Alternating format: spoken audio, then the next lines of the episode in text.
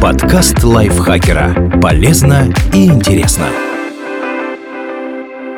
Всем привет! Вы слушаете подкаст лайфхакера. Короткие лекции о продуктивности, мотивации, отношениях, здоровье, обо всем, что делает вашу жизнь легче и проще. Меня зовут Михаил Вольных, и сегодня я расскажу вам, как идеальные условия жизни привели к вымиранию и может ли это случиться с нами.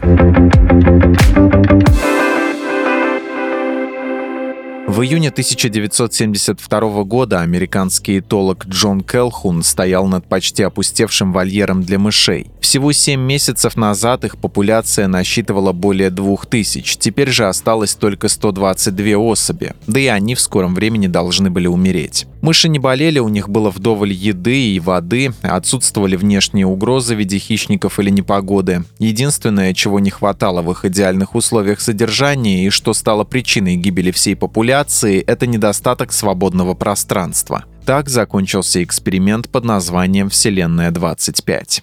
Кто и зачем проводил эксперимент «Вселенная-25»?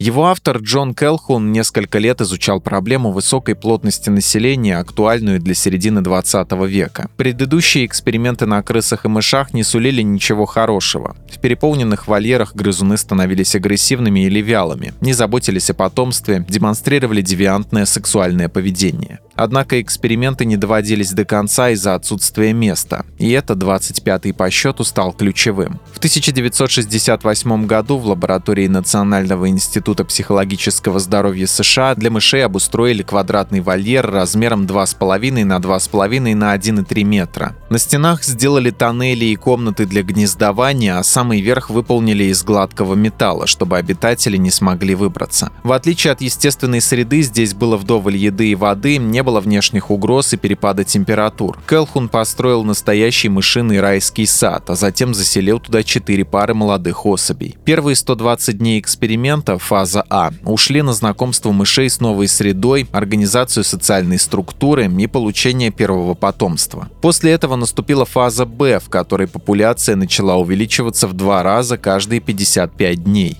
После 315-го дня эксперимента, когда численность взрослых мышей в вольере достигла 620 особей, размножение замедлилось. Наступила фаза С. Популяция увеличивалась вдвое где-то за 145 дней, и ее рост продолжал замедляться. Животные стали чрезвычайно жестокими, у них появилось аномальное сексуальное поведение, например, некоторые мыши становились гиперсексуальными, требовали секса не в период течки, спаривались с особями своего пола. Другие вообще не проявляли сексуальное сексуальной активности. Более того, мыши обоих полов потеряли способность к размножению. Самцы вместо того, чтобы искать самку или бороться за место в иерархии, целыми днями компульсивно ухаживали за собой. Келхун назвал их красавцами. Самки не обращали внимания на детенышей или даже атаковали собственных малышей, молодые мыши перестали беременеть и убегали жить на верхние уровни, скрываясь от контактов. Келхун назвал это разрушение социального поведения поведенческой клоакой. Позже этот термин часто использовали, чтобы описать упадок в обществе людей. К 560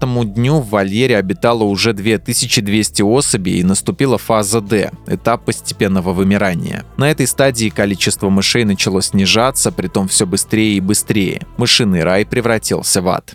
Почему идеальные условия привели к вымиранию? Отсутствие естественных причин смерти привело к тому, что практически все мыши достигали престарелого возраста в 800 дней, что сравнимо с 80 годами у людей. Более того, поначалу выживали и все молодые особи, которые могли и хотели занимать подходящую для себя нишу. Перенаселенность ставила крест на их реализации. Начались соревнования за социальные роли со старшими членами мышиного сообщества, и это разрушило нормальное поведение всех поколений. Поначалу отверженные самцы, не имеющие возможности возможности мигрировать на новое место, сбивались в центре вольера. Их хвосты были искусаны, шерсть местами выдрана. Изгнанников атаковали другие мыши, да и сами они нападали друг на друга, самок и детенышей. Беременные самки вынуждены были самостоятельно защищать территорию, и их агрессия выливалась на собственное потомство. Мыши перестали следить за ними, могли бросить их или убить. Даже если мышонок выживал, он не имел возможности сформировать привязанность к матери или другим членам сообщества и в то же время вынужден был постоянно находиться среди них. В таких условиях животные вырастали аутистичными и инфантильными, способными только на самые простые действия – еду, сон и груминг. Такое сложное для мышей поведение, как формирование пар, материнская забота, охрана территории и создание иерархии внутри группы были им недоступны. Более того, когда Келхун достал таких инфантильных грызунов и подселил их к нормальным, тем, что не выросли во Вселенной 25 и были готовы к спариванию, выходцы из мышиного рая не смогли с ними взаимодействовать. Ученый назвал это состояние смертью духа или первой смертью, которая неизбежно приведет к гибели вида. Правда ли с людьми случится то же, что и с мышами во Вселенной 25? Эксперимент «Вселенная-25» пришелся кстати. В 60-е и 70-е годы в США люди были обеспокоены проблемой растущего населения и опасались, что это может привести к увеличению уровня городского насилия и стать источником дистресса. Проблемы, постигшие грызунов, казались удивительно схожими с тем, что беспокоило людей. Гиперсексуальность, различные девиации сексуального поведения, насилие, социальная изоляция, пренебрежение детьми. Кроме того, в экспериментах участвовали мыши и крысы, а эти виды бок о бок живут с людьми в городах, не являются полностью дикими, но и не одомашнены. Да и сам Келхун не стеснялся применять к своим мышам выражения вроде «малолетние преступники», «социальные маргиналы» или «красавцы», термины, которые намекают на схожесть с определенными группами людей. Ученый также предупреждал, что перенаселенность может плохо сказаться на будущем человечества. Учитывая обстановку в то время, вести о Вселенной 25 быстро подхватили журналисты, и результаты эксперимента стали доступны широкой общественности. Вскоре появились книги и фильмы, посвященные этой теме, а понятие поведенческой классы Клоаки вовсю применяли к проблемам современного общества